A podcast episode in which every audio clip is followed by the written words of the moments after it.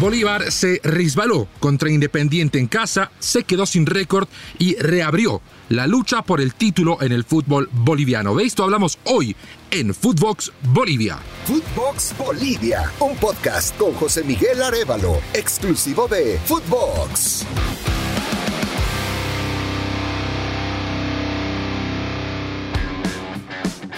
Los saluda José Miguel Arevalo para describir lo que sucedió en la jornada número 19.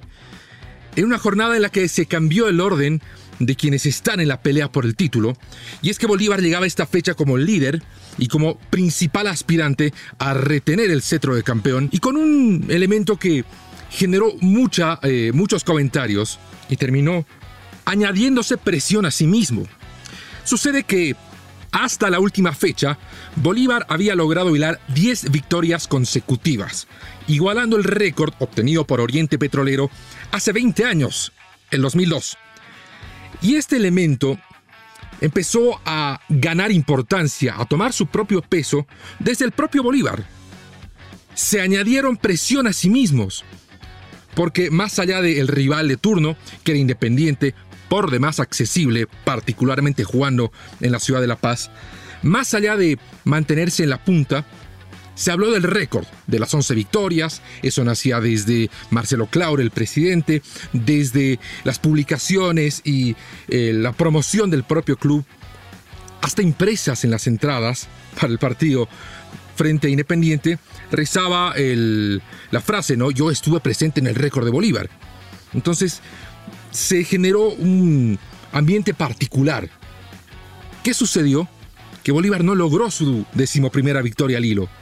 Se quedó corto, terminó empatando ante un modesto independiente que por un lado se defendió a uñas y dientes y por el otro apeló a las herramientas de hacer tiempo, de quedarse varios minutos en el piso, de reventar la pelota, etc.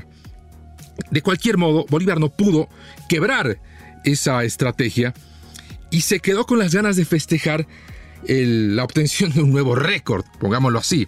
Siendo que han habido otros récords en otras etapas del fútbol boliviano que no involucraban campeonatos nacionales, más bien la combinación de un campeonato nacional y la disputa de un torneo regional. Pero al margen de eso, eh, lo que importaba en ese momento era lograr 11 victorias consecutivas.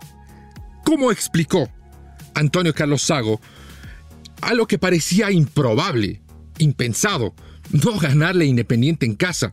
Un partido que, como lo digo, lo daban por descontado. Con razones sobradas, Independiente no es en absoluto el mismo equipo que logró el título el 2021. Tuvo una participación deshonrosa en la Libertadores, con goleadas de escándalo, y está eh, esforzándose por mantenerse en primera división. Sago eh, apuntó al receso que tuvo el torneo local merced al partido amistoso de la selección boliviana con Senegal. ¿Qué sucedió? Bolivia tenía que jugar contra Senegal y se detuvo todo el torneo. Se dio un receso de 10 días en los que eh, algunos equipos continuaron trabajando y otros, como el caso de Bolívar, ante la cantidad de jugadores citados a la selección boliviana y por distintas otras razones también, no pudo hacer prácticas de la manera mínimamente adecuada. En algún entrenamiento se trabajó con seis jugadores. Y es que, además de aquellos jugadores de Bolívar que acudieron a la cita con la selección, otros tantos gozaron de un descanso, un permiso especial otorgado por el cuerpo técnico. Esto decía Sago al final del partido contra Independiente. El receso nos afecta desde el año pasado, ¿no? Porque, porque fue así el año pasado. Siempre cuando volvíamos a jugar después de la fecha FIFA, no era o mesmo equipo, não manteníamos o ritmo. Como eh, damos sempre muitos jogadores para a seleção, isto às vezes nos complica um pouco durante os treinamentos.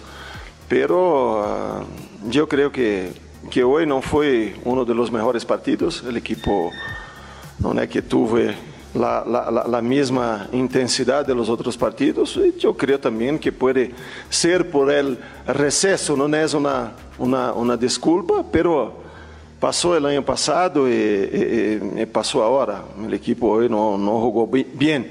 Los jugadores pelearon hasta el final, pero no fue el mismo fútbol que, estávamos habituados, habituados a jugar. Bueno, hay un par de cosas que es importante remarcarlas.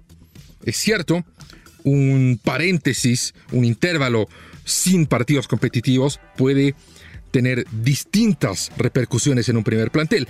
Han habido equipos que se han beneficiado, como lo hablaremos cuando eh, nos refiramos a la victoria de Strongest, por ejemplo. Y en el caso de Bolívar, la inactividad naturalmente ha cobrado factura.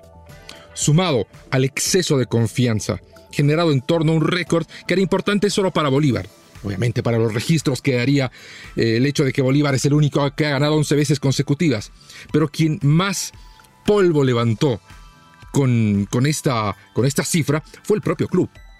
Entonces, eh, la inactividad, los permisos, la presión adicional y el exceso de confianza fueron la receta perfecta para que Bolívar nos pueda ganar un partido. En otras circunstancias, sencillo. Más adelante, Sago explicó dos cambios que fueron muy reprochados desde la tribuna, y es que sus dos jugadores más relevantes Patito Rodríguez y Chico da Costa fueron retirados sobre el final. Sago apuntó a que eh, ya estaban cansados, de que el agotamiento era palpable y que ya no estaban haciendo lo que tenían que hacer en la cancha. Si dos jugadores de la talla de Rodríguez y de da Costa nos rinden parejo durante noventa y tantos minutos, que para Sago fueron muy cortos, el tiempo adicional debió ser mayor, entonces realmente el receso y las vacaciones, ¿para qué se dan? No es para que jugadores como estos estén íntegros y puedan rendir los noventa y tantos minutos de un partido. En definitiva, ¿afecta o beneficia el receso? Esa respuesta como que no quedó muy clara. Pero quiero volver al tema del récord, que, insisto, surgió como aparentemente el único tema que, en el que se circunscribía la actividad de Bolívar antes del partido con Independiente. Más allá de la importancia de cifras y de marcas, había un tema paralelo. Y es que antes del partido contra Independiente se habló mucho del futuro de Antonio Sago. El técnico brasileño tiene un vínculo que se extiende hasta mediados del próximo año. Hasta junio del 2023, Sago es técnico de Bolívar. Y se está hablando mucho de lo que va a suceder después. Se entiende que desde el campamento de Sago ya se plantea, cuando no pide, la renovación de contrato con Bolívar, naturalmente con condiciones diferentes. Mientras que informaciones surgen desde Brasil acerca del interés de algunos equipos por contratar a Sago. Y es que su campaña con Bolívar eh, es bastante destacada. En toda esta información también está un hecho importante. El Bahía, equipo de la segunda división de Brasil, que está expectante al ascenso a la Serie A, está a punto de ser eh, adquirido por el Citigroup. El Citigroup, encabezado por el Manchester City, que tiene entre su consorcio de clubes de fútbol al Melbourne City de Australia, al Montevideo City Torque de Uruguay, y tiene al Club Bolívar no como parte del Citigroup, no es que Bolívar es del Citigroup. Bolívar es un partner club, es un equipo socio del Citigroup, no es, insisto, de propiedad del grupo, pero trabaja muy de cerca y es parte de toda la planificación. Bueno, Sago estuvo en Manchester hace algunas semanas, sosteniendo reuniones, algunos apuntan a una capacitación y hay versiones que hablan sobre una negociación ante la inminente adquisición del Bahía, el Bahía estaría interesado en que Sago sea su entrenador y Sago habría eh, solicitado que esto pueda materializarse si y solo si el Bahía asciende la Serie A. Esa fue la versión que más peso ha tomado antes del famoso partido ante Independiente Petrolero. Con estas conversaciones o con estos rumores acerca de se queda Sago, se va Sago, a Bolívar por supuesto le, convenía enfocarse en obtener el récord y alejar lo más posible a cualquier información que plantea su técnico lejos del club, al técnico tan exitoso, lejos de una continuidad. Bueno, salió el tiro por la culata, el no obtener el récord ha pesado mucho más, por supuesto, y no solo eso, sino que al perder, Bolívar ha dejado expuesta la punta. porque al día siguiente, Strongest, que venía dos puntos por detrás, logró una victoria. Y ahora vuelve a ser el líder del campeonato. Strongest es el ejemplo opuesto. Le ha beneficiado el receso porque ha podido recuperar a su delantero y goleador Enrique Triverio, que venía lesionado, entró en los minutos finales, marcó un gol de penal, le dio la victoria a Strongest, que ahora es el líder absoluto del campeonato, cuando restan 11 fechas, 33 puntos por jugarse. Cualquiera dirá, bueno, es que es mucho por, por disputar, todavía hay mucho por jugar en el torneo local. Es cierto, pero con equipos, con rachas como la de Strongest o como la de Bolívar, que más allá de que no gana 11 partidos consecutivos, lleva 11 partidos invictos.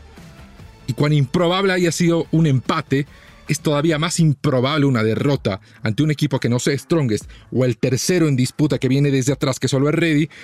Entonces uno ve muy complicado que la lucha por el título vaya más allá de estos dos y hasta tres equipos pensando en Always Ready, cuando todavía estos tres tienen que enfrentarse entre sí en la segunda y última rueda del campeonato. Bueno, mis amigos, eso es lo más destacado que ha ocurrido en el fútbol boliviano.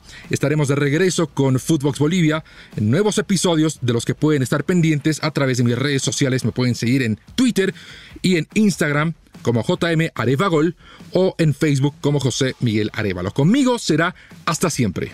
Footbox Bolivia con José Miguel Arevalo, podcast exclusivo de Footbox.